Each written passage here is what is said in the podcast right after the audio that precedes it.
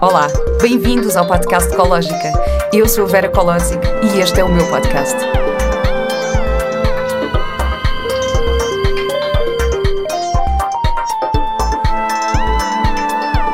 Com o apoio do colchão EMA.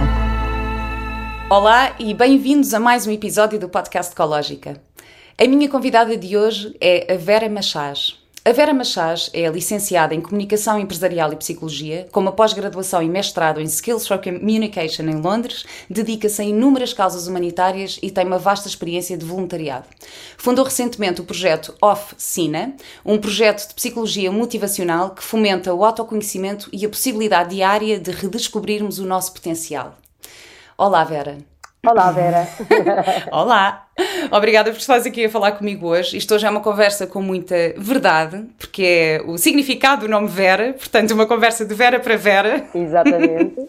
E também sabendo que uma das pétalas do trevo da sorte chama-se Vera, por isso nós temos uma sorte de, que, nem, que se calhar desconhecemos, mas que anda atrás de nós. Porque quando me contaram isto de uma das pétalas se chamar Vera, senti assim um conforto maravilhoso. Ai, que lindo. Eu, por acaso, sinto-me uma Vera cheia de sorte. Eu também. que bom, ainda bem, ainda bem. Vera, tu sabes que, na verdade, eu já falei sobre ti neste podcast. Uh, porque eu já não sei em que episódio é que foi, mas uh, referi. Tu, para já és uma pessoa que eu admiro imenso, se calhar sem tu saberes.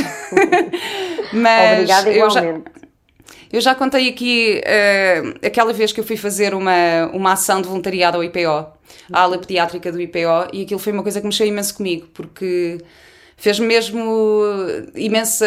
Uh, mexeu muito comigo estar ali a ver aquelas crianças naquela situação, a ver as famílias naquela situação. Uh, e eu fui com a Inês Castelo Branco e ela disse-me que tu trabalhavas lá uh, sempre, que, que, fazes voluntariado no IPO. E eu pensei, bem, mas que estômago é que é preciso para, para conseguir lidar com aquela experiência, porque é uma experiência emocionalmente muito forte. E, e também foi importante para mim porque eu percebi que posso ter muita vontade de ajudar, mas eu tenho que saber quais são as minhas capacidades e, e até onde é que vão os meus limites. E, e, percebi que de facto, se calhar, posso ajudar uma série de outras coisas, mas que pelo menos naquele momento eu não estava com estofo uh, para poder fazer mais do que aquilo que fiz, que foi passar lá umas horas, percebes? Portanto, e essas horas já fizeram a diferença, eu acho que é, que é isso que as pessoas têm que pensar. E, e em Sim. relação ao estofo, eu também não sei, Vera, se teria estofo para ser uma figura pública e para ser atriz como tu és. E, e aquilo que eu digo várias vezes às pessoas é que eu acredito um, e não tenho dúvidas de que todos nós temos dons e temos eh, formas de fazer as coisas, umas mais ou menos automáticas, umas mais ou menos naturais. Eu fico um bocadinho triste quando as pessoas me dizem: Ai, aos 16 anos começaste a trabalhar com crianças com SIDA, ainda hoje estás no IPO, ai, trabalhas com autistas e com jovens com trissomia, ai, eu não podia porque eu, eu sou muito sensível. Eu também sou sensível, hum. Vera, é, mas tenho uma sorte, voltando um bocadinho ao início da nossa conversa, de que de facto faço isso sem que haja um grande esforço.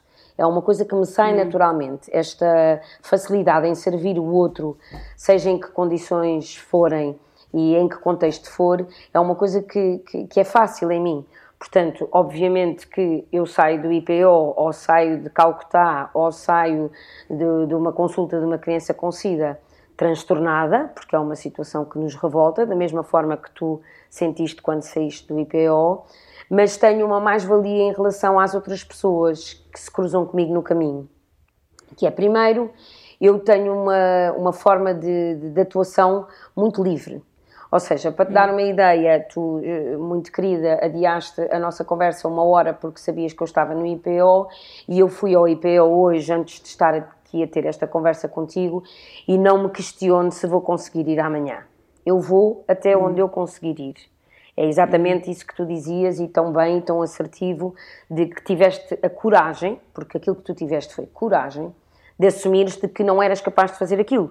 Da mesma forma que eu te estou a dizer que não era capaz de ser atriz e de representar e de ter os fotógrafos atrás de mim e, dos, hum. e da minha família.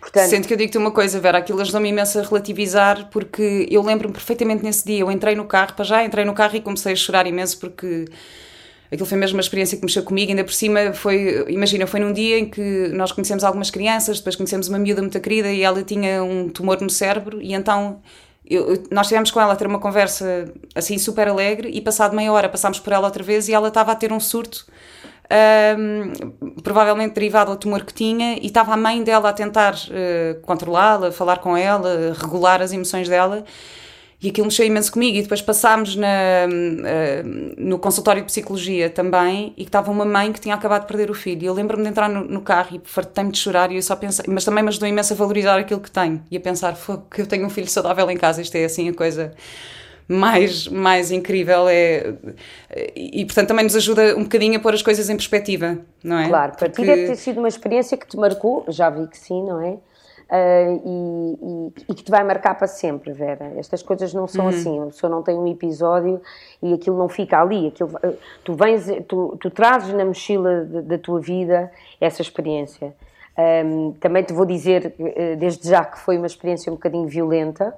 Eu acho que é uma violência vocês terem, de repente, que lidar com duas coisas tão, tão difíceis e os turnos nos hospitais, seja no IPO, seja noutros hospitais, dentro ou fora do nosso país, são sempre um mistério, porque tu nunca sabes o que é que vai acontecer. Portanto, eu também te posso dizer que há turnos em que não acontece nada disso. Logo naquele uhum. dia foi acontecer eh, eh duas situações, não é, assim tão fortes e que te marcaram tanto. Eh, eu acredito que essas horas, principalmente vocês que são figuras públicas e, e a, a, Inês é extraordinária, como tu, que é, são figuras públicas que pensam em ajudar, porque vocês têm essa facilidade. Agora, nem todos têm é, essa vontade e eu sinto que vocês são dois exemplos de que fazem isso com alguma naturalidade. Eu digo-vos desde já que para as crianças e para os pais e para os irmãos e para os enfermeiros é completamente diferente chegar lá uma Vera como eu ou uma Vera como tu eles ficam muito contentes de ver que as pessoas que são importantes e que têm um papel e que são figuras públicas e que são reconhecidas estão ali. Portanto, o impacto é, é brutal. Essas tuas três horas fizeram com certeza com que hum. aquele dia fosse um dia em que, quando hum. se vai à cantina beber um café, sabes quem é que teve cá? Aquelas duas atrizes, muitas giras e não sei o quê. Isto, isto cria um enredo dentro de, de uma história dramática que é que se vive ali uh, que é revoltante, que é angustiante, que, que, que, martiriza, principalmente quando, quando nós temos filhos, não é? Quando se chega à casa e se vê os nossos filhos. Eu, eu às vezes chego a casa e abraço-me aos meus filhos e, e, e, agradeço tanto de os ter comigo e deles terem saúde, da mesma maneira que tu fizeste com o teu filho também. E acho que sim, concordo plenamente contigo. São, são momentos que nos fazem relativizar todo o resto. Um... Mas olha, Vera, pode ser que depois desta conversa eu consiga voltar a ir lá contigo e, e poder fazer alguma coisa. Por isso, é assim, vou-te fazer uma pergunta para me ajudares aqui e para, e para se calhar juntar-me a ti agora brevemente. Não tenho Como é que tu fazes disso. Como é que tu fazes a gestão das emoções? Das tuas uh, e das emoções das crianças e das famílias com quem trabalhas? Olha, hum, a gestão é feita com, com muito respeito, como te disse há bocado, com muita liberdade uh, e com muita um, simplicidade. Eu costumo dizer esta frase que acaba por chocar algumas pessoas dentro das equipas, seja através da ajuda-me a ajudar ou através da, da Acreditar, que é uma grande escola de vida que eu tenho o maior orgulho de fazer parte, seja em que contexto for, dentro ou fora dos, dos bairros, porque também há doenças horríveis dentro dos bairros sociais, não é só no IPO. Hum. A gestão que eu faço é uma gestão feita com muita verdade e, e, e sem sem criar algum tipo de expectativa. Ou seja, eu chego a casa, obviamente, eu reajo aos estímulos do exterior, portanto, eh, às vezes o meu marido e a minha família percebem que eu perdi alguém, outras vezes não percebem, e faço uma gestão muito simples, que é assim, eu reduzo-me à minha insignificância. Ou seja, num processo em que tens uns pais que estão a acabar de saber a notícia de um filho único com trissomia 21 que não vai sobreviver, eu estou naquele momento para pintar as unhas às mães, para ir buscar um café, para ir buscar uma toalha, para limpar um vomitado, para, para o que for. Então, a, gestão das minhas emoções é eu conseguir reduzir o meu papel a uma coisa insignificante, mas dando-lhe a, a, importância de que faz a diferença, como as tuas três horas fizeram a diferença. Então, se tu me perguntares em termos gerais, porque isto foi eh, assim uma maneira de explicar muito abrangente, em termos gerais ou em termos muito, termos muito objetivos, eu penso qual é o meu papel aqui.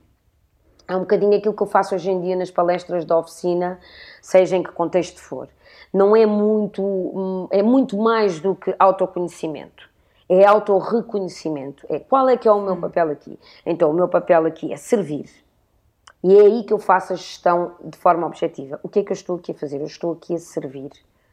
Uh, obviamente que, apesar de ser um trabalho de voluntariado que eu faço desde os meus 16 anos, garanto-te que eu recebi muito mais do que dei em todos os projetos uhum. onde pude passar e todos aqueles que, se a vida me der a possibilidade de vir a passar futuramente, eu tenho sempre a certeza que eu não os faço para esse retorno, mas isso é automático. Portanto, a minha claro. vivência com os pais, com as crianças, com os traficantes, com as prostitutas, é tudo uma coisa que me dá uma riqueza de experiência que eu nunca vou conseguir explicar mas que trato comigo. Portanto, a minha gestão é claro. é mais ou menos assim: Vera, vais continuar se conseguires e amanhã é outro dia. Eu não te digo que há, há bocado, quando saí do IPO, não venho com um nó na garganta, porque a pessoa que estou a seguir, que neste caso nem é uma criança, nem é através da Associação Acreditar, eh, que, que é uma pessoa que, que tem uma vida e que tem uma história e que tem feito uma luta incrível durante sete anos e que é uma pessoa extraordinária. E agora estamos aqui as duas a falar e daqui a bocadinho eu vou estar no Jardim da Estrela com os meus filhos. É cruel, mas é a realidade. E portanto, esta é a realidade. Não há nada a fazer com ela. Agora, o que é que eu posso fazer com esta realidade e tentando cruzar isto na minha vida e sentir, nós sentirmos-nos úteis, eu tenho a certeza que tu vais voltar ao IPO, porque senão não me estavas a dizer uhum. que querias voltar.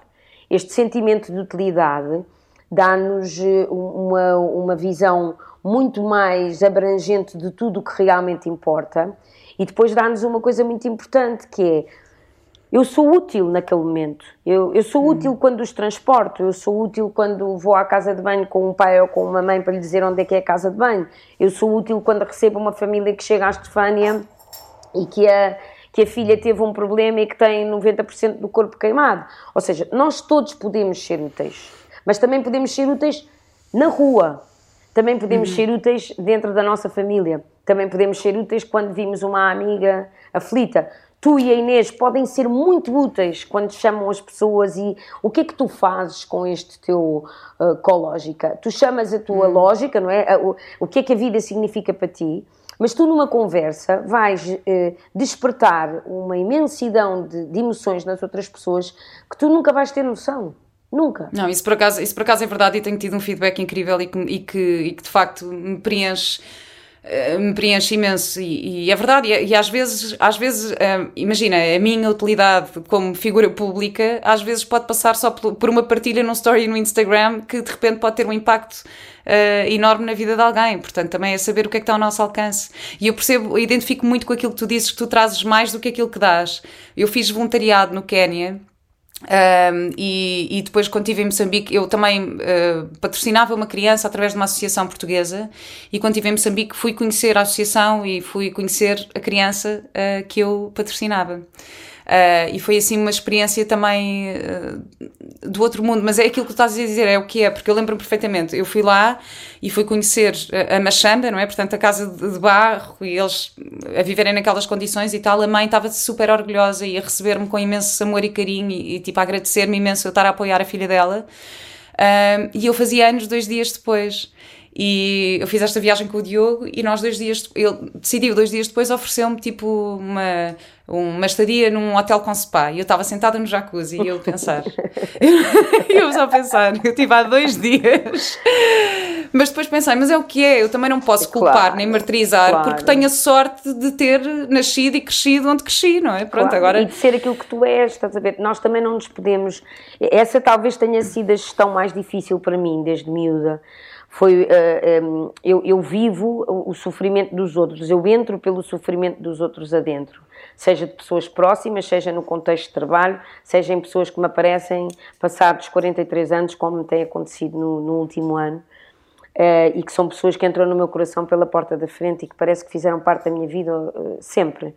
Mas a, a gestão mais difícil é essa mesmo, é tu pensares assim, tudo bom, isto é a realidade dos outros e eu posso contribuir Melhor ainda, esta é a minha realidade e eu não posso fugir dela. uh, é, nesse aspecto, acho que é muito importante as pessoas também terem noção do propósito. porque tu sabes que foste ali ao IPO, tu foste receber essa tua afilhada, tu foste à casa de barro, tu, tu assimilaste e tu absorveste a beleza da simplicidade. E, e essa beleza e essa simplicidade está em ti.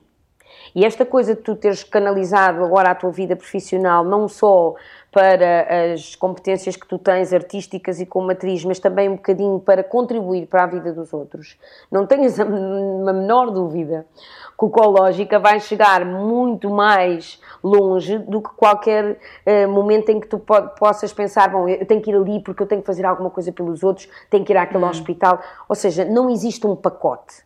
Existe claro. o interior do pacote. E tu queres contribuir para a felicidade dos outros, tu podes fazê-lo de diversas formas. Esta minha escolha, em particular, de aos 16 anos, ter ido para crianças com SIDA, teve a ver com dois aspectos. Primeiro eram as páginas amarelas, e o meu pai, muito querido, como sempre, e meu grande companheiro, até à data de hoje, um, disse-me: abre a lista telefónica. E eu abri, e a Associação Sol era uma associação que estava aqui ao lado da minha casa. Portanto, aquelas páginas amarelas diziam Associação Sol com um número fixo, e foi por aí que eu entrei, por essa porta, onde aprendi imenso e depois fui variando uh, nas minhas experiências, mas esse foi o meu começo. Porquê que eu escolhi crianças com SIDA? Não sei, eu escolhi a palavra sol. Depois percebi que eram crianças com SIDA. E tive ali momentos em que tive dores físicas, nunca disse isto a ninguém, mas que tive dores físicas de entrar naquele espaço onde estavam crianças, em, muitas vezes em situações de, de, de, limitações físicas muito parecidas ou até piores do que as do IPO, porque estão, são muito martirizados fisicamente, estão muito magrinhos, estão muito enjoados, e pensei, é isto que tu queres, é isto que tu queres, é isto que tu queres. E cheguei a casa exausta, e a primeira pergunta que o meu pai me fez foi, é isto que tu queres? E foi quando eu selei Uh, obviamente, quando dizes às tuas amigas que estás a trabalhar com crianças com SIDA ou quando vais para o liceu e vais para a Crenabel ao mesmo tempo, as pessoas não entendem muito bem e pensam, mas porquê que esta agora quer fazer isto? E ouvi várias vezes, quando tiver filhos ou quando estiver casada, não vai fazer nada disto. A verdade é que eu fiz aquela escolha, selei aquele compromisso, vou continuar a fazê-lo exatamente como tu disseste, até onde for capaz. Hum, mas é incrível, Vera, tu, tu tens uma capacidade, porque tu para, para conseguires também fazer isto, tens que manter o teu equilíbrio emocional, não é? E tu és super hum. equilibrado. Aliás, tu depois também estudaste psicologia, queres, queres ou pelo menos, pelo menos parece. Pelo menos parece. Queres, queres falar mesmo sobre o meu equilíbrio emocional? O meu equilíbrio é muito uh, oscilante, porque sou uma mulher, tenho 44 anos, tenho hormonas e, e, o meu humor oscila e, e, e o meu entusiasmo pela vida também não me sinto uma pessoa equilibrada, mas sinto-me uma pessoa estruturada hoje em dia. E quando decidi eh, sair da TVI e estudar psicologia à noite, foi exatamente a pensar que a ajuda-me a ajudar poderia ter um input que viria a meu favor, no sentido de eu ter esta licenciatura, e muito longe de achar que a oficina ia acontecer.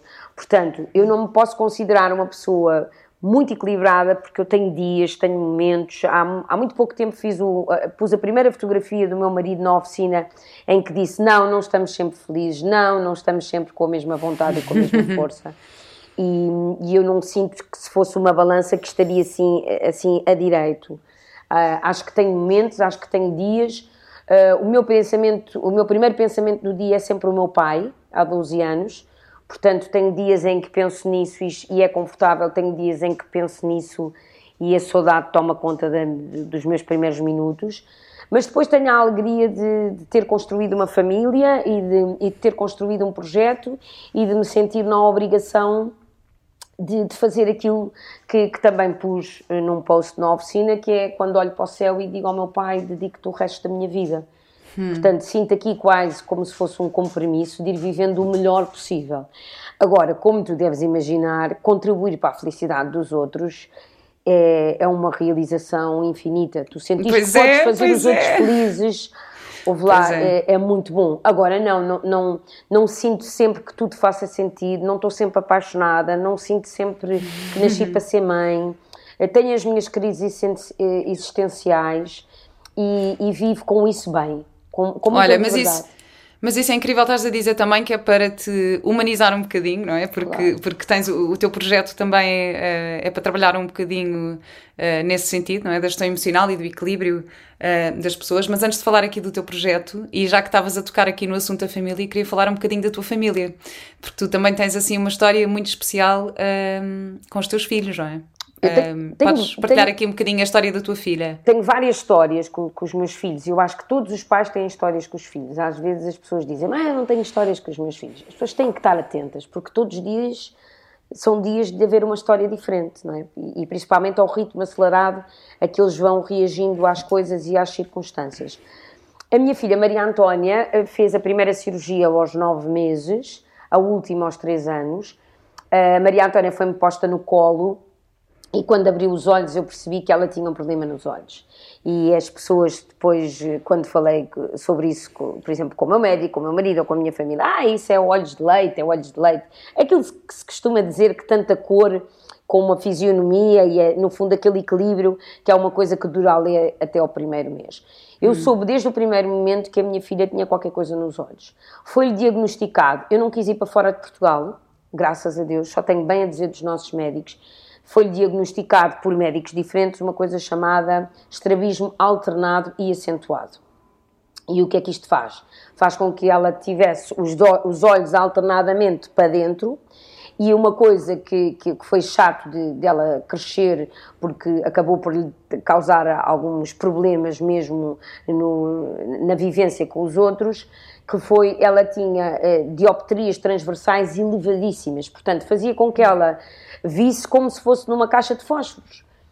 Então, tu tens uma, uma criança que aos nove meses, pela primeira vez, entra num, num bloco operatório do Hospital da Luz para fazer uma intervenção cirúrgica que não correu bem, e depois percebes, porque todos os médicos te dizem a mesma coisa, que só aos três anos é que ela vai fazer uma intervenção uh, grande, portanto, estamos a falar de 12 pontos em cada olho, em que vão abrir os olhos e puxar os músculos para ela poder voltar a ter uma visão uh, normal. Porque ela, eu digo voltar porque ela, quando fez nove meses, foi injetado botox e ela, por instantes, os olhos conseguiram estar direitos, mas era uma questão de estética, não é? Portanto, não era uma questão de visão. A, a, intervenção cirúrgica aos 3 anos já foi uma coisa que interferiu na visão dela. Eu posso te dizer que dos momentos mais bonitos que eu tenho na minha vida foi a minha filha a correr no Jardim da Estrela. Hum. Houve pessoas à nossa volta que se emocionaram. A Maria Antónia, a Maria Antónia foi lindo porque sabes que nós pusemos ela no, no, no baloiço e, e para, quando, antes da cirurgia ela gritava. O médico explicou-nos porquê, porque era uma sensação de bungee jumping. E depois da cirurgia, coitadinha, quando ela dizia, mãe, tira-me tira a, a, areia dos olhos, porque do, aquilo foram pontos que eram absorvidos pelo organismo. Depois, quando se passou tudo isto, eh, ela começou a ter uma vida eh, completamente diferente. Portanto, a Maria Antónia foi um grande desafio para nós neste sentido. As pessoas não fazem por mal, mas de facto é muito chato estarem no jardim a perguntar o que é que é, o que é que ela tem, como é que ela vai. Uma das coisas que mais me cansou foi aquelas conversas de final de noite, de luxo a dizer, ah, ainda bem que foi contigo que isto aconteceu, porque tu estás tão habituada a estas coisas e não sei o quê. As pessoas não fazem por mal. Também não gostei de algumas uh, opiniões do tipo, há coisas piores. Eu sei que há coisas piores bem perto de mim, mas também, quer dizer, há coisas melhores, não é? Eh, ela podia ter claro. uma verruga no nariz e não, e não é esta sensação. A escola foi fundamental, Vera as professoras não, e, tu, foram... e tu contaste a história de quando ela começou a gatinhar e a subir, que subia as escadas... Assim, de, de, de joelhos e, e, a, e, a, dificuldade, que, todas as dificuldades que a Maria Antónia teve, ela tem uma... Há uma pessoa que faz parte da vida dela, aliás duas, que é a Sofia e a Carla, que, que, foram duas pessoas que acompanharam a, a Mia desde os cinco meses até acabar o, o pré e foram inacreditáveis. Muitas vezes mandei mensagens a agradecer, porque acho que a minha filha podia não ver as coisas com toda a nitidez que viam as outras crianças, mas toda a parte dela de afetos e de sensibilidade e de guerreira. Sabes que eu escrevi-lhe um livro que esgotou, porque só há uma edição, ah. que tenho todo o prazer em um dia mostrar, que se chama A Minha é um Super-Herói. E eu escrevi-lhe o uhum. livro com ilustração a explicar-lhe esta história para ela um dia perceber que de facto ela foi um super-herói. E é difícil tu levares uma miúda de 3 anos para uma cirurgia deste tipo. É difícil tu veres a tua filha a acordar. Há uma fotografia no meu Facebook que ilustra muito bem aquele momento. Curiosamente, ela até estava com as unhas pintadas de cor-de-rosa, mas está assim deitada na cama, do género: vamos lá poder ver. Que é uma coisa que hum. nós às vezes não só valorizamos quando vimos alguém com uma bengala a palpar a estrada, é uma coisa que me faz imensa confusão. É as pessoas que não conseguem ver. E nós, às vezes, damos tudo por adquirido. Portanto, esta experiência também foi uma experiência que nos elevou a todos, dentro de casa e fora de casa, porque os nossos amigos foram, foram muito queridos também em todos os momentos, porque as crianças depois diziam: a Mia é zarolha, a Mia tem os olhos para dentro. Uh, e, e lembro-me aqui: olha, nós até temos uma amiga em comum, que é, que é a Chercy uma vez estávamos num, uhum. numa festa de Natal e, e, às vezes houve situações que não foram fáceis, mas as pessoas à volta eh, foram sempre muito solidárias. Não é uma situação dramática, a mim hoje em dia tem óculos, mas de facto esse foi um desafio. O Zezinho é um miúdo que tem 5 anos, canta fado, como eu te mandei um vídeo que só mandei Ai, aos mais sei, próximos. tão bonito, olha, tão lindo, tão lindo, tão lindo, adorei. Ele, ele canta fado, não sabe ler, não sabe escrever, dá-nos uma abada de, de, fado, no outro dia disse, oh mãe, não é nada disso, é Vicente da Câmara. Ele no outro dia viu o Camané, viu o Camané no Jardim da Estrela, foi como se eu tivesse visto a Madonna. Ele sabe tudo sobre fado, ele canta com, com um power. Eu não tornei esse vídeo público e mandei-te ontem porque aquilo tem uma emoção. Pois tem, tem uma, é linda. Eh, eu quero que seja ele a dizer um dia se quer partilhar. Eu não me sinto nesse direito, acho demasiado invasivo estar a fazer isso. Mas claro Sim, que eu também, eu, pronto, eu também tenho essa. Eu também faço isso com o meu filho, é? tento, tento protegê-lo assim publicamente porque acho que ele é que deve ter a escolha, mas não julgando quem o faz, porque acho que cada, cada um sabe a escolha a escolha que faz, mas percebo perfeitamente esse, esse teu ponto de vista. Mas eu perguntei pelo teu filho, porque nós temos também outras amigas em comum que me disseram: Ah, porque o filho dela tem um lado feminino super apurado. Super apurado. Ainda ontem tive uma conversa muito querida com ele e com o meu marido, porque ele, ele, ele tenta fazer tudo o que a irmã faz, mas de facto, aos três anos, ele começou a dançar balé. Mas balé, hum. tipo, uh, ainda me lembro um dia que estava aqui em casa a minha tia Luizinha e ele vestiu, uma, adora estar mascarado, e vestiu assim um fato da mana e dançou balé. Oh, Vera, eu não te sei explicar como. Eu acho que são coisas que estão connosco e que nós exploramos ou não. Ele uh, desenvolve, ele tem uma parte muito, muito, muito feminina e muito forte. Uh, ele chega a dizer que quer ser uma menina. Uh, ele chega a dizer que quer. Eu ontem, por exemplo, a minha filha está-me a pedir desde o Natal umas unhas postiças.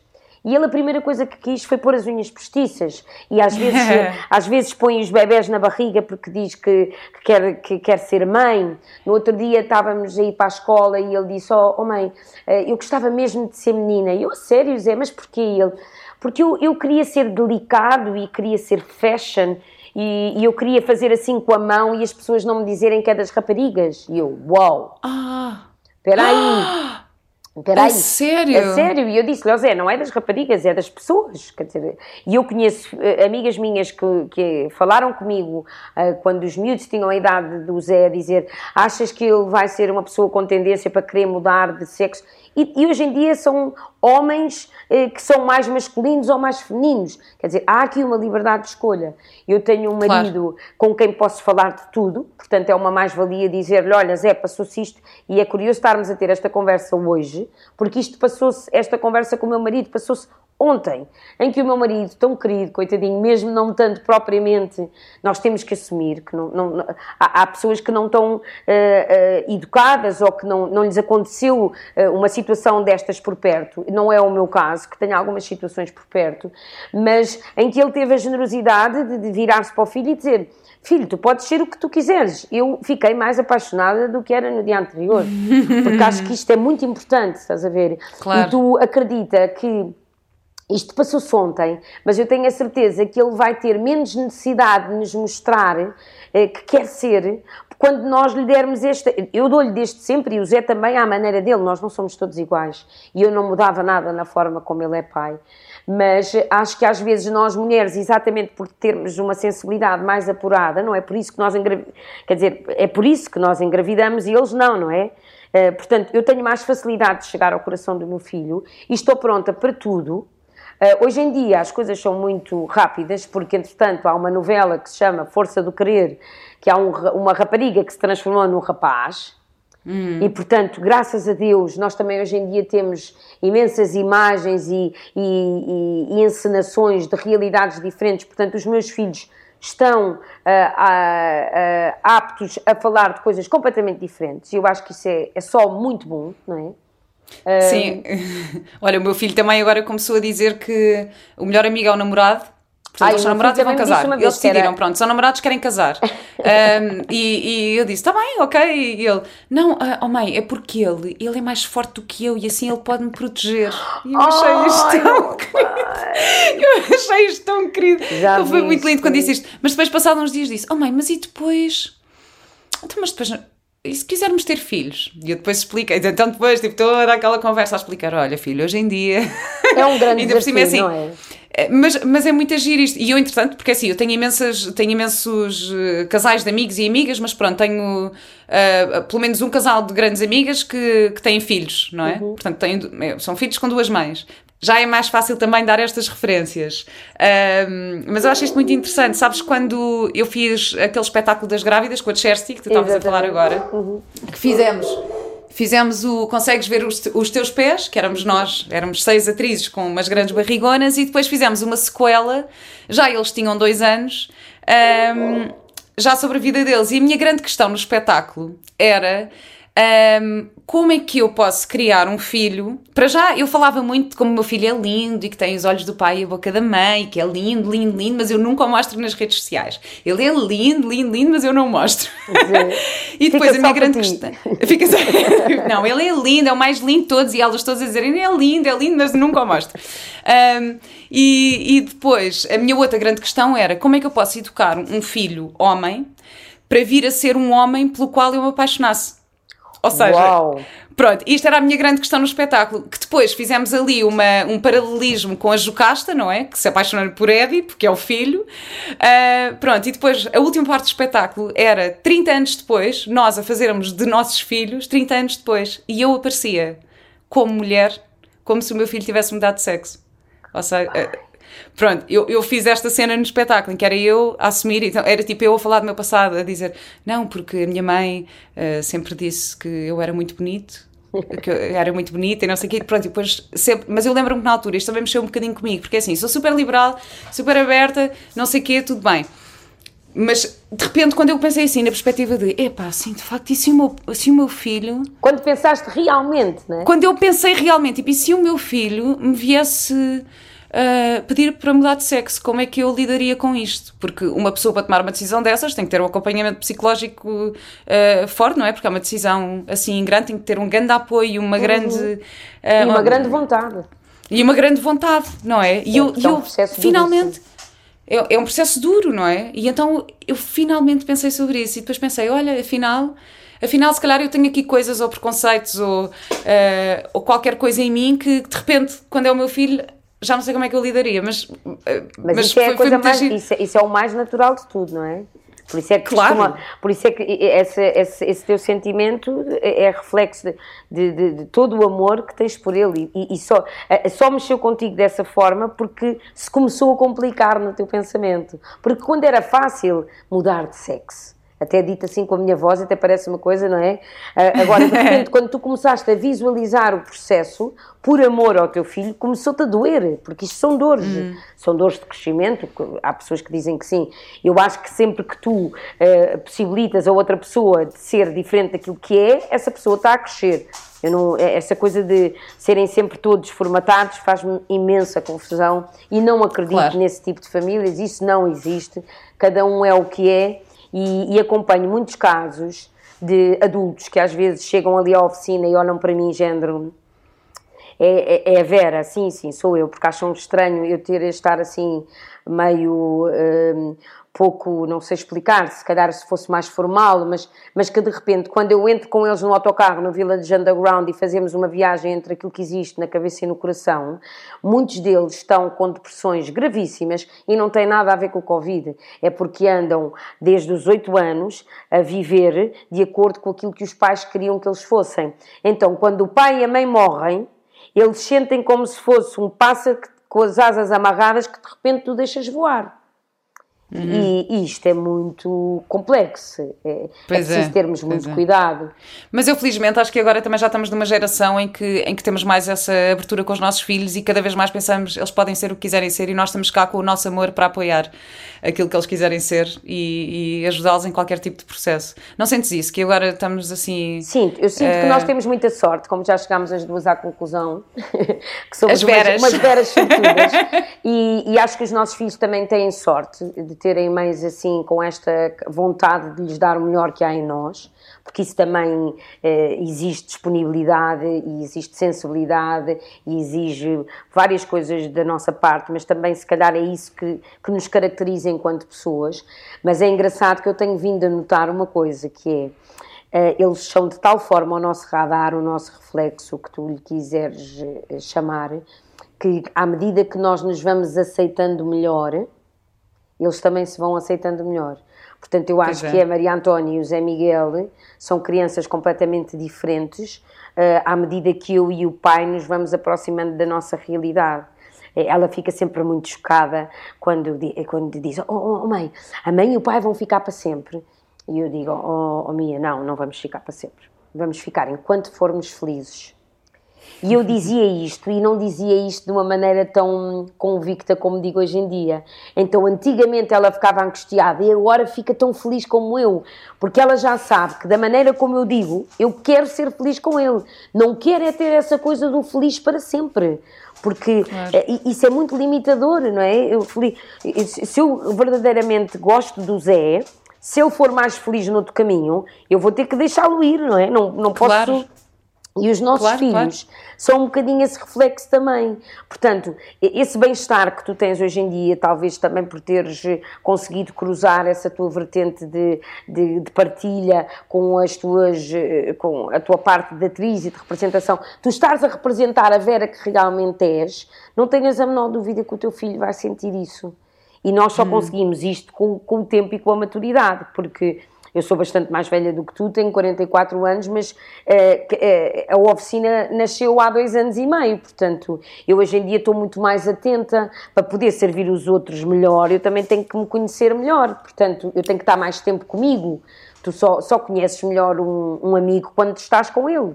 Então eu também tenho que fazer esse investimento do tal off do nosso logotipo, de desligar e de pensar: bom, eu tenho que continuar com esta mensagem de autorreconhecimento e das pessoas contribuírem naturalmente para a sua felicidade, se quiserem, já hoje e a partir de agora.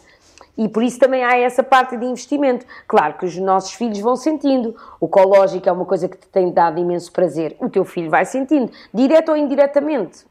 Sim, sim, eu também acho que sim, eu também acho que sim. Sim, e cada vez estou mais uh, segura, ou seja, essas questões que me surgiram na altura em que eu fiz o espetáculo, hoje em dia já não, já não, já não as sinto da mesma maneira. Hoje em dia já penso, claro, sim, não é? Tipo, ele tem que ser aquilo que quiser ser e seja o que for, estarei aqui para apoiar com toda a minha, a minha verdade e todo o meu amor. Claro. Uh, mas olha, estás aqui a falar um bocadinho da oficina que, que, fundaste recentemente, uh, aliás, fundaste há dois anos, estavas a dizer. Dois anos e meio. projeto é este? Olha, este projeto é este, assim na prática é o quê? Olha, é um projeto muito simples e muito objetivo e, e carregado de, de, de, história, porque no fundo eu acho que é desde o momento em que eu percebi a importância dos afetos, através de pessoas importantes e que são referência na minha vida, da família e fora da família, e, e, desta necessidade eh, que eu tenho desde sempre de fazer com que as pessoas que estejam ao meu lado se sintam melhor. Eh, seja num café, uma pessoa que eu não conheço, seja conversar contigo, ou seja com a, a minha mãe, daqui a bocadinho a chegar aí a casa. É uma coisa que, que me dá muita pica, passando a expressão. É, é pensar assim: olha, pronto, esta pessoa está toda escavacada, bora lá arranjar aqui uma maneira, e daí nasce o conceito oficina. Eu imaginei, eh, numa conversa com o meu marido, que me disse: oh Vera, tens que dar aqui um rumo, cria um projeto eu imaginei eh, aquilo que muitas vezes me diziam, que é, bem, é uma chás, vir ter contigo é a mesma coisa que ir à oficina. Imaginei um carro com uma grande amolga dela e a possibilidade de as pessoas, como os carros fazem uma revisão, fazerem esta introspeção. Introspeção é uma coisa muito simples, que eu convido as pessoas a fazerem individualmente ou em grupo, que é as pessoas viajarem para dentro delas próprias e fazerem uma mudança radical na vida, que é deixarem de ser vítimas, passarem a ser responsáveis, deixarem de perguntar porquê e passarem a perguntar para quê. Ah, Vera, sim, eu uso isso tanto na minha vida. Isso é, é, tão, é tão. É que isto é tão importante mesmo. O sentido de responsabilidade para mim é assim das coisas mais, mais importantes. E tira-te esse lugar de, de vitimização, porque é assim, somos todos co-criadores da nossa realidade, não é? Portanto, Exatamente. não podemos só estar sempre a culpar o outro, nem estar sempre assim. E, e não é o porquê é que isto me está a acontecer, tipo a sua vítima, é para quê? O que é que isto, que aprendizagens é que isto me vai trazer? É, e é o, caminho, uh... é o caminho menos percorrido. Então eu cheguei à conclusão, para já tive a sorte de entrar na, na Nine Concept, uma agência de comunicação onde estão dois amigos meus, que é o Federico e a Madalena, que foi a primeira empresa que eu, que eu, que eu cheguei com, com o conceito e que mesmo na altura eu não tendo a possibilidade de pagar o desenvolvimento da marca, eles me disseram vamos acreditar em ti, vamos adiantar e depois quando puderes, graças a Deus em muito pouco tempo fiz as contas com essa agência, mas nunca me vou esquecer disso, foi o meu ponto de partida. Depois, esta coisa de eu ter feito uma apresentação com animações, porque eu tenho uma péssima relação com os computadores e com as tecnologias, eu escrevo tudo à mão e o meu marido me dizer, ó oh Vera, se calhar não podes com as letras a voar, eu vou-te fazer aqui um PowerPoint. E depois uh, foi eles criarem isto que me ajudou muito, que é, em vez de ser oficina, ser oficina, que é esta coisa que depois eu desconstruí, que é a otimização da função das tuas ferramentas. E a história é muito simples, Vera. Era uma vez sete ferramentas que despertam o melhor que há em ti. E é uma história muito redonda, que funciona para todas as pessoas. Uh, no outro dia fui fazer uma palestra a João Portugal Ramos, em que eram cento e tal pessoas, desde a senhora que apanha a uva até ao diretor e ao fundador. E, e, e isto é transversal, porque quando nós falamos de afetos, quando falamos de história de vida, de frustrações, de alegria e de tristeza, nós estamos todos no mesmo barco.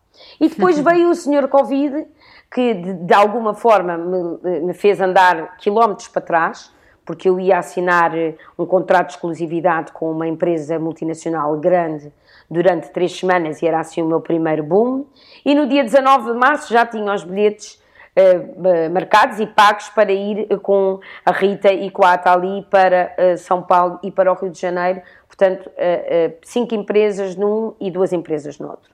Portanto, quando eu ia a voar, isto fez com que eh, nós andássemos tudo para trás. De qualquer maneira, temos nos reinventado, temos criado alguns formatos e o conceito é este: é tu e eu e todas as pessoas que nos estão a ouvir podem contribuir naturalmente para a sua felicidade. E isto é muito libertador, porque nós estamos sempre à procura de, de, de, de, coisas cá fora e de pessoas e de circunstâncias e de episódios para nos valorizarmos, mas isso não, não tem validade nenhuma se não houver primeiro uma, uma viagem, como te disse há bocado, uma introspeção em que tu pensas assim: uhum. então vamos lá ver, sou aquilo que eu quero ser ou sou aquilo que os outros querem que eu seja?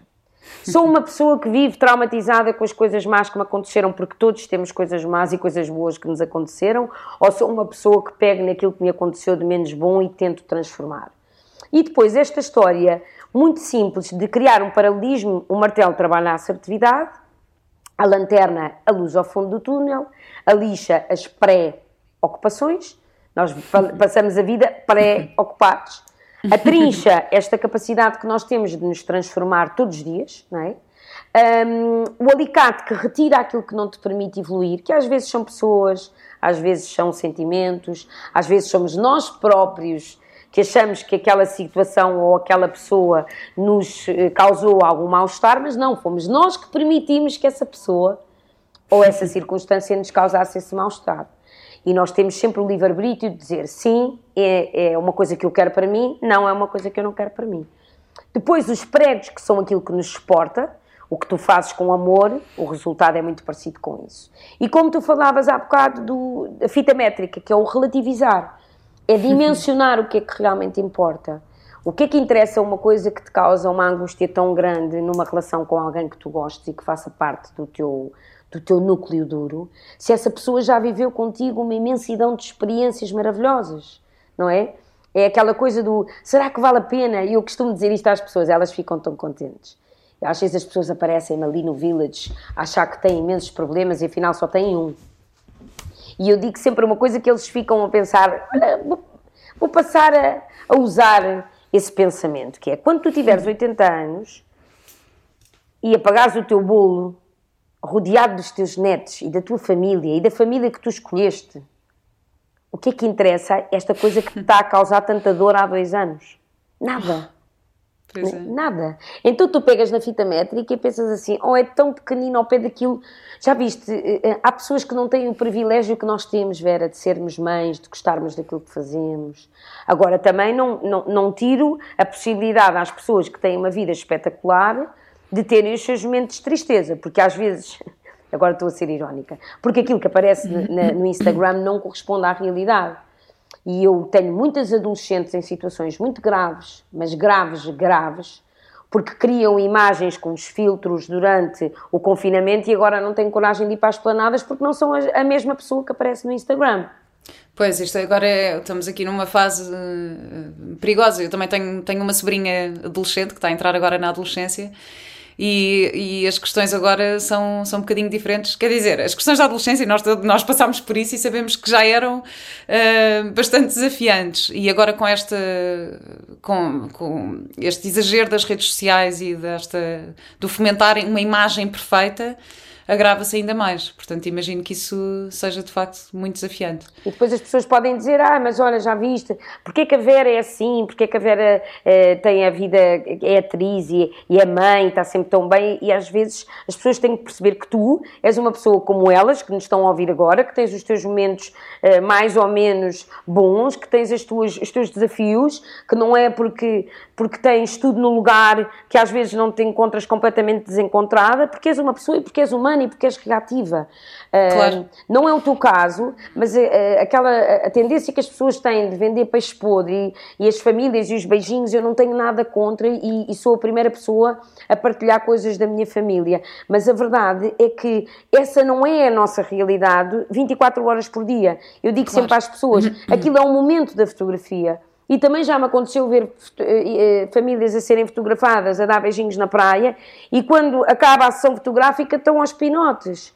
Portanto, é bom esta, esta coisa de desconstruirmos e de mostrarmos às pessoas que isso não existe. A fotografia é uma imagem criada naquele momento. Aquilo não é a realidade. Aquilo Eu é por, uma- acaso, eu, por acaso, eu faço alguns posts nesse, nesse sentido.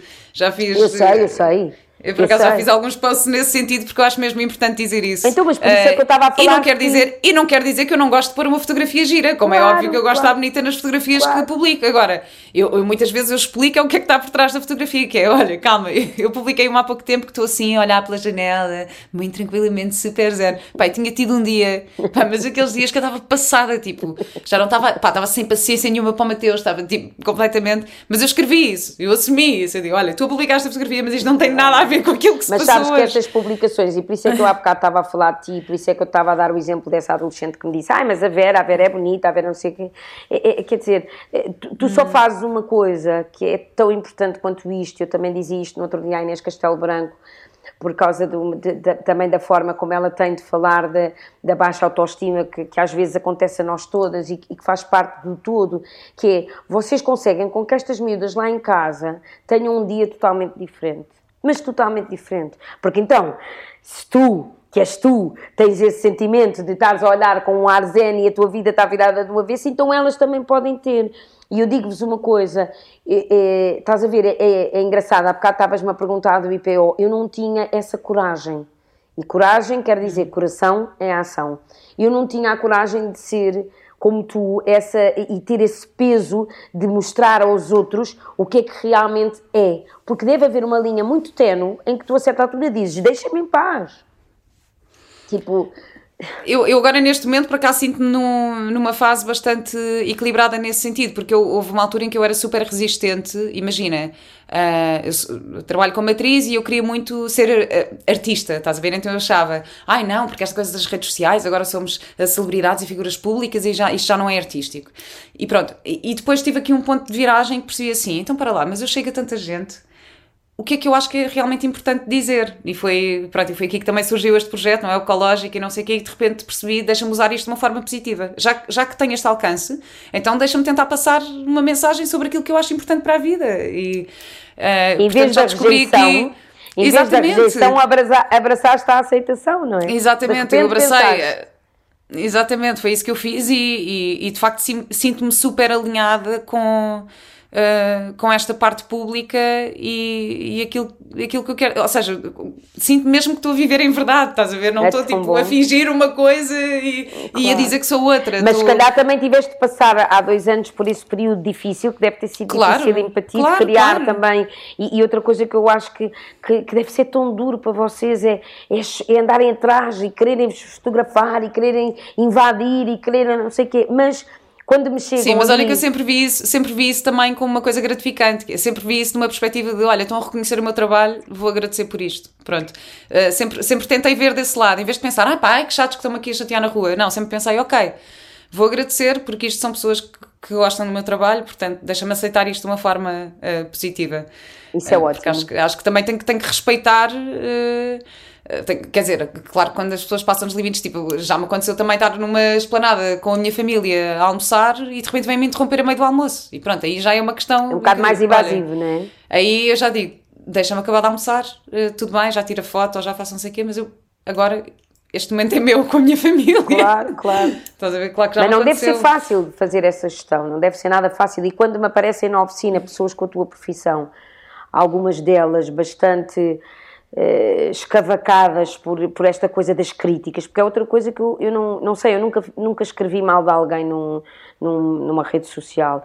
Acho que isso é tão. É tão redutor para a pessoa que lê, porque é, tu Hum. não te podes defender, quer dizer, até podes responder, mas não, não, não é justo, é de uma cobardia tu chegares ali e criticares e dizeres e, nananana, e depois a outra, como é que a outra se pode?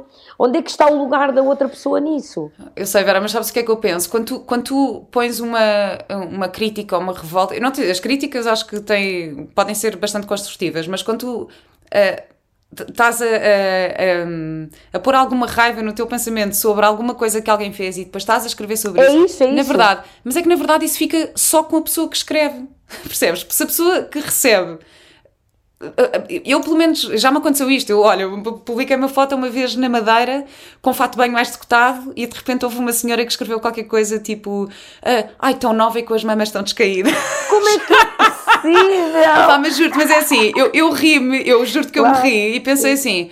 Pá, pronto, é assim, deixa andar. E o que aconteceu foi que imensa gente saltou a responder e não sei o Claro, que, a dizer, ai, que onda de triste. solidariedade, E você deve, é? você deve ser tão triste. Eu não fiz nada, eu deixei só, eu Claro. deixei só e pensei, eu pensei assim, eu não, eh, não vou estar eh, eh, a dar importância. Assim, ela tem o direito de ter a sua opinião, ela Claro tem o direito. E, e, e a minha vontade, se calhar, até era responder: tenho as mamas descaídas e tenho imenso orgulho nisso e, estou- e sinto-me super bem com as minhas mamas. Ela tem o direito Pá, mas não de- vale a pena, Sim, sim, não vale sim. a Ela pena. tem Eu o direito assim, de ter a opinião dela, mas nem toda a gente tem a tua estrutura e há pessoas que ficam completamente destruturadas quando têm críticas muito mais graves do que, eh, quer dizer, a senhora, eh, coitada, não é? Eh, é o que tu dizes, as más ações ficam com quem as pratica. Mas depois isto atinge umas dimensões um bocadinho graves, porque quando metes Claro. família e pais e mães e filhos, é, é muito feio. Lavar roupa suja no, no Facebook e no Instagram é uma coisa Olha, e estranhíssima. eu, eu tive isso, eu por acaso passei por isso, porque quando o meu pai morreu, ah, fizeram uma capa de, de, uma, de uma revista, basicamente, a dizer Vera Colodzi que viu o pai morrer e tinha um artigo de seis páginas em que publicaram a certidão de óbito do meu pai. Como é que é e aquilo para mim foi uma coisa, foi, foi mesmo super doloroso para mim. A minha irmã estava grávida ah, e já tinha tido umas gravidezes mais complicadas, então estava assim num momento também muito frágil. Tínhamos acabado de perder o nosso pai, portanto, obviamente que estamos a viver um momento de dor íntimo e, e aquilo para mim foi assim super. Epá, aquilo, aquilo bateu mesmo, sabes? Eu achei mesmo assim, como é que é possível? E eu, mais tarde, encontrei o jornalista que escreveu este, este artigo e disse: Olha, eu não sei se tens noção do impacto que, que aquilo teve. eh, na minha vida e na vida da minha família, sabes que não foi mesmo uma atitude. E ela foi super desplicente e respondeu-me tipo: Ah, Vera, eu só cheguei à redação e dei notícia. Eu dei notícia, pronto, eu sou de Cascais, toda a gente de Cascais conhecia o teu pai, pronto. eu- E eu, Bem, e eu, eu respirei fundo e eu fiquei assim, não estou a acreditar. E eu lembro-me que na altura passaram pensamentos horríveis pela cabeça, que eu pensei, tipo, eu vou-me vingar desta pessoa, eu vou, eu vou persegui-la para ela sentir aquilo que eu senti. Pá, pensei mesmo coisas horríveis. E depois um momento em que aceitei e deixei ir. E pensei, deixa ir, Claro. deixa ir, não vale a pena. Para que é que eu vou estar a gastar a minha energia, o meu pensamento nisto? Estás a ver? Isso, Para isso, quê? Isso, isso foi o momento em que tu usaste o alicate, estás a ver? Retiraste do teu caminho aquela cena tóxica isso é uma sim. coisa que nós podemos fazer todos os dias.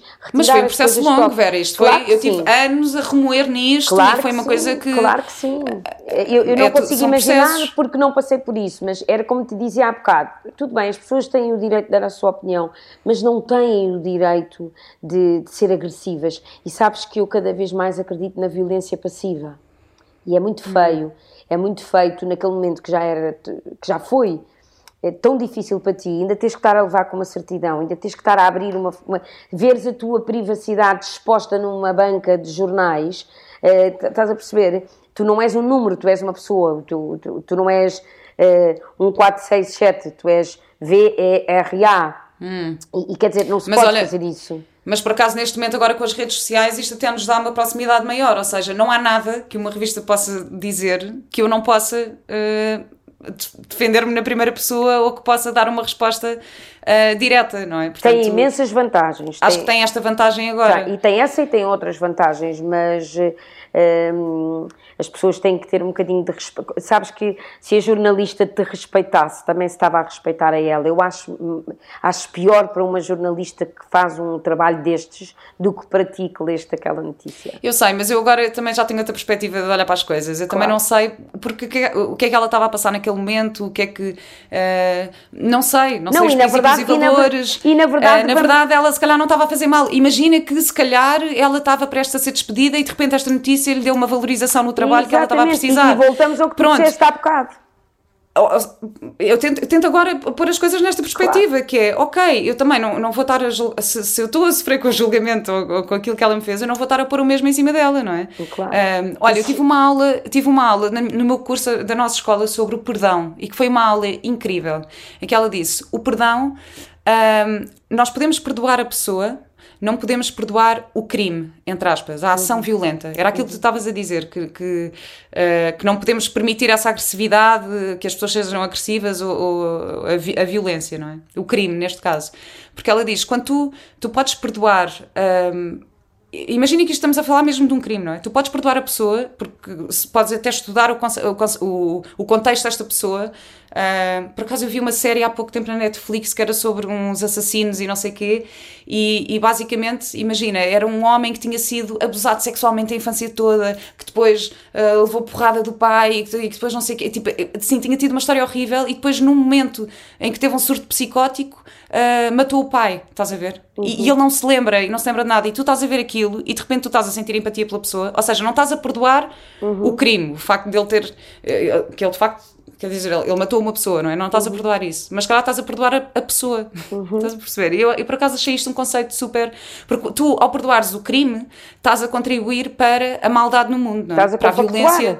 Estás a compactuar com a violência no mundo. Uhum. Mas tu, ao perdoares a pessoa, estás a, estás a, a, compactuar com, com, se calhar, com, com a bondade e com... Ah, e, uh, e, sabes que me aparecem histórias... Uh, e, eh, não, não, dá para imaginar. Há, há histórias muito dramáticas e, e, muito pesadas.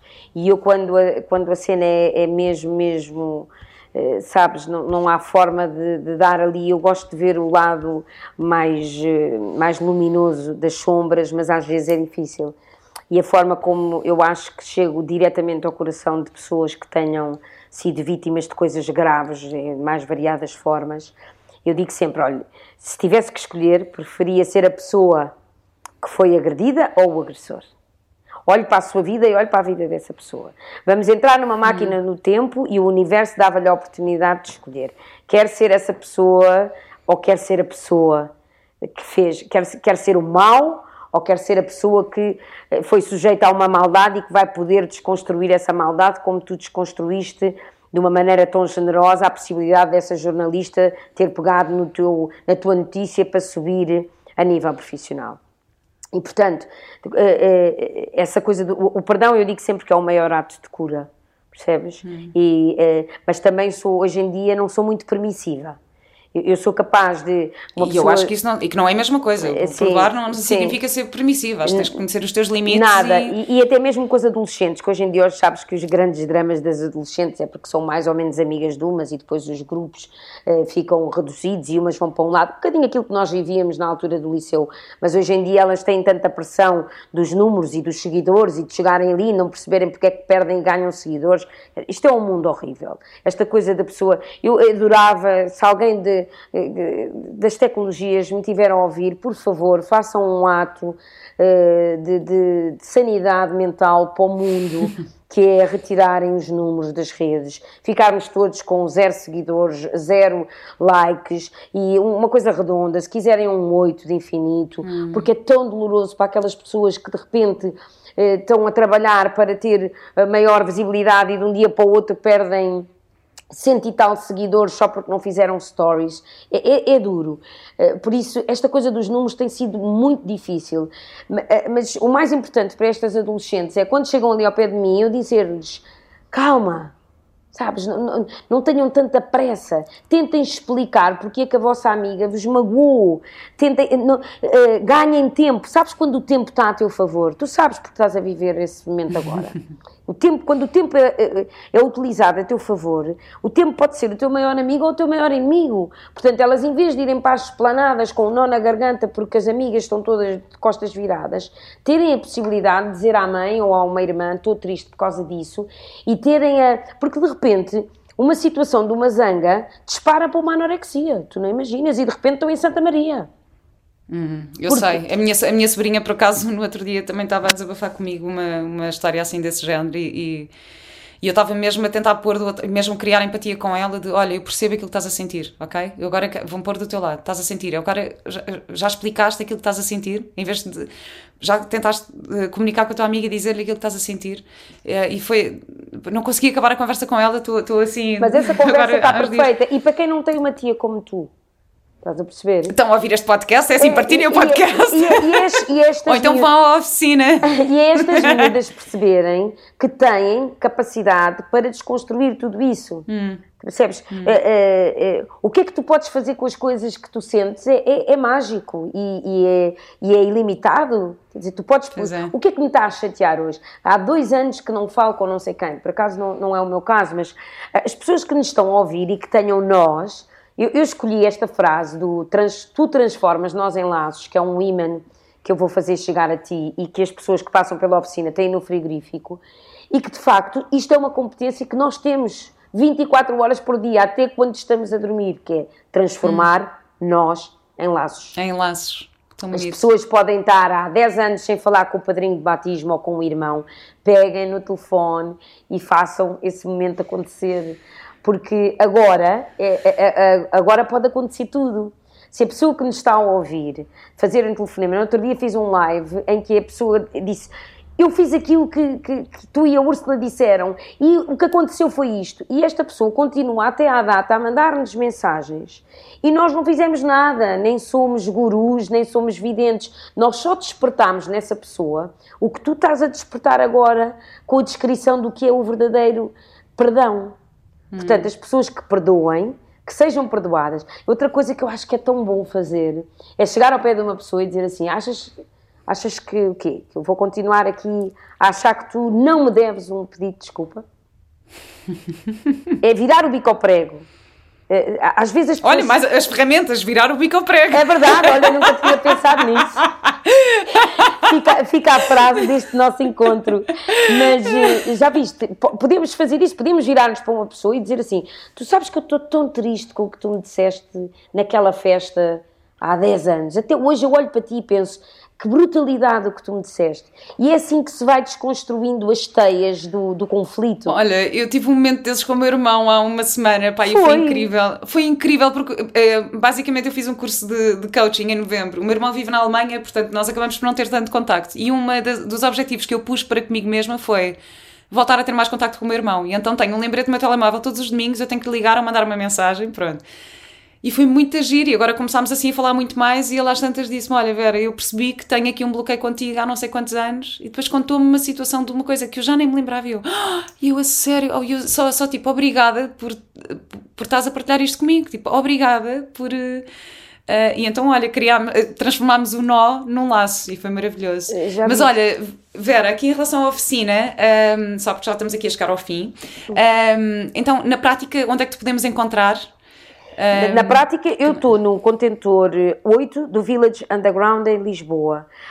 Um, o Instagram é, é uma forma fácil de, de, entrar em contato comigo. Eu recebo várias mensagens das pessoas a fazerem perguntas sobre como lidarem com, com as situações. E quando eu decidi fazer o um Instagram, eh, parti desse pressuposto que, se fosse preciso, prestava esse serviço e presto. Ou seja, se for uma coisa fácil de responder, eu respondo. Também recebo as pessoas, mesmo no Village, para fazermos esta desconstrução dos nós em laços. E, e funciona como, como consultas? Eu, eu não uh... gosto de chamar consulta, porque eu cada vez mais fujo, apesar de ser licenciada em psicologia, cada vez mais fujo desta coisa da psicologia e tenho muito respeito pelo trabalho dos psicólogos e reconheço-lhes todo o mérito, inclusive é na minha vida. Mas quando eu criei o conceito oficina, eu prefiro personificar o papel de um mecânico. Portanto, uhum. não é uma conversa frente a frente durante 50 minutos que tem o valor da tabela dos psicólogos psicólogos. É uma conversa que tem o um valor muitas vezes ligado à possibilidade que essa pessoa tem. Eu nunca mandei ninguém para trás porque não pode pagar. Uh, e depois aquilo que eu faço é as pessoas perceberem, e às vezes eu vou-te dizer, o meu marido goza comigo a dizer, ah, tu assim nunca vais conseguir fazer aquilo, mas eu, eu de facto, às vezes há pessoas que vêm ter comigo e que eu digo, não precisa de mais nada Portanto, nós temos um bilhete de avião, que é uma forma engraçada de chegar uh, à nossa ideia, que é vamos fazer uma viagem entre o que existe na cabeça e no coração, vamos reciclar as emoções, vamos transformar isto, e às vezes a pessoa no fim diz-me, então Vera, quando é que marca outra vez? E eu digo, quando quiser vir beber um café porque não tenho essa necessidade de estar a picar o miolo nem a bater no ceguinho. E eu tenho a certeza que uma conversa muda um caminho. E vou-te dar o exemplo de hoje. Há duas ou três coisas que tu disseste que vão mudar o que eu vou fazer a seguir a isto acabar. Portanto, nós todos temos esta capacidade de nos cruzarmos e de, e de nos eh, suportarmos, e muitas vezes também me acontece acabar uma sessão e pensar assim: bom, eu não devia receber, porque eu também aprendi com isto. Só que depois fui trabalhando também esta minha parte de, de voluntária compulsiva e também já, também, já, também já me aconteceu acabar uma palestra numa empresa e pensar assim, Rita, eu não devia receber, eu estive a falar para mim. Não, Vera, está bem, mas tu tens dois filhos e tens uma claro, família claro e tens que ser valorizada pelo trabalho incrível que fazes. Portanto, claro é assim, procurem a Vera, oficina no Village Underground uh, ou no Instagram. E, e, pronto, eu só tenho a última pergunta para ti, que é a pergunta que eu faço sempre, que é qual é a tua ecológica de vida? A minha ecológica de vida é vamos transformar nós em laços. Ah. É tão linda essa. Uh, e pronto, olha, eu vou ficar com os nós em laços e tu ficas com o virar o bico ao prego. Ok, fico mesmo. Olha, vou, vou acrescentar mesmo isso e, e obrigada por esta oportunidade. E uh, que bom que é sentir que há pessoas que podem ouvir uma conversa e lá em casa terem um mecanismo automático de, ok, aquilo que elas disserem faz-me todo sentido, eu vou fazer diferente. E esse é um maior milagre que existe de partilha. Obrigada, Vera. Muito obrigada e até já. Até já.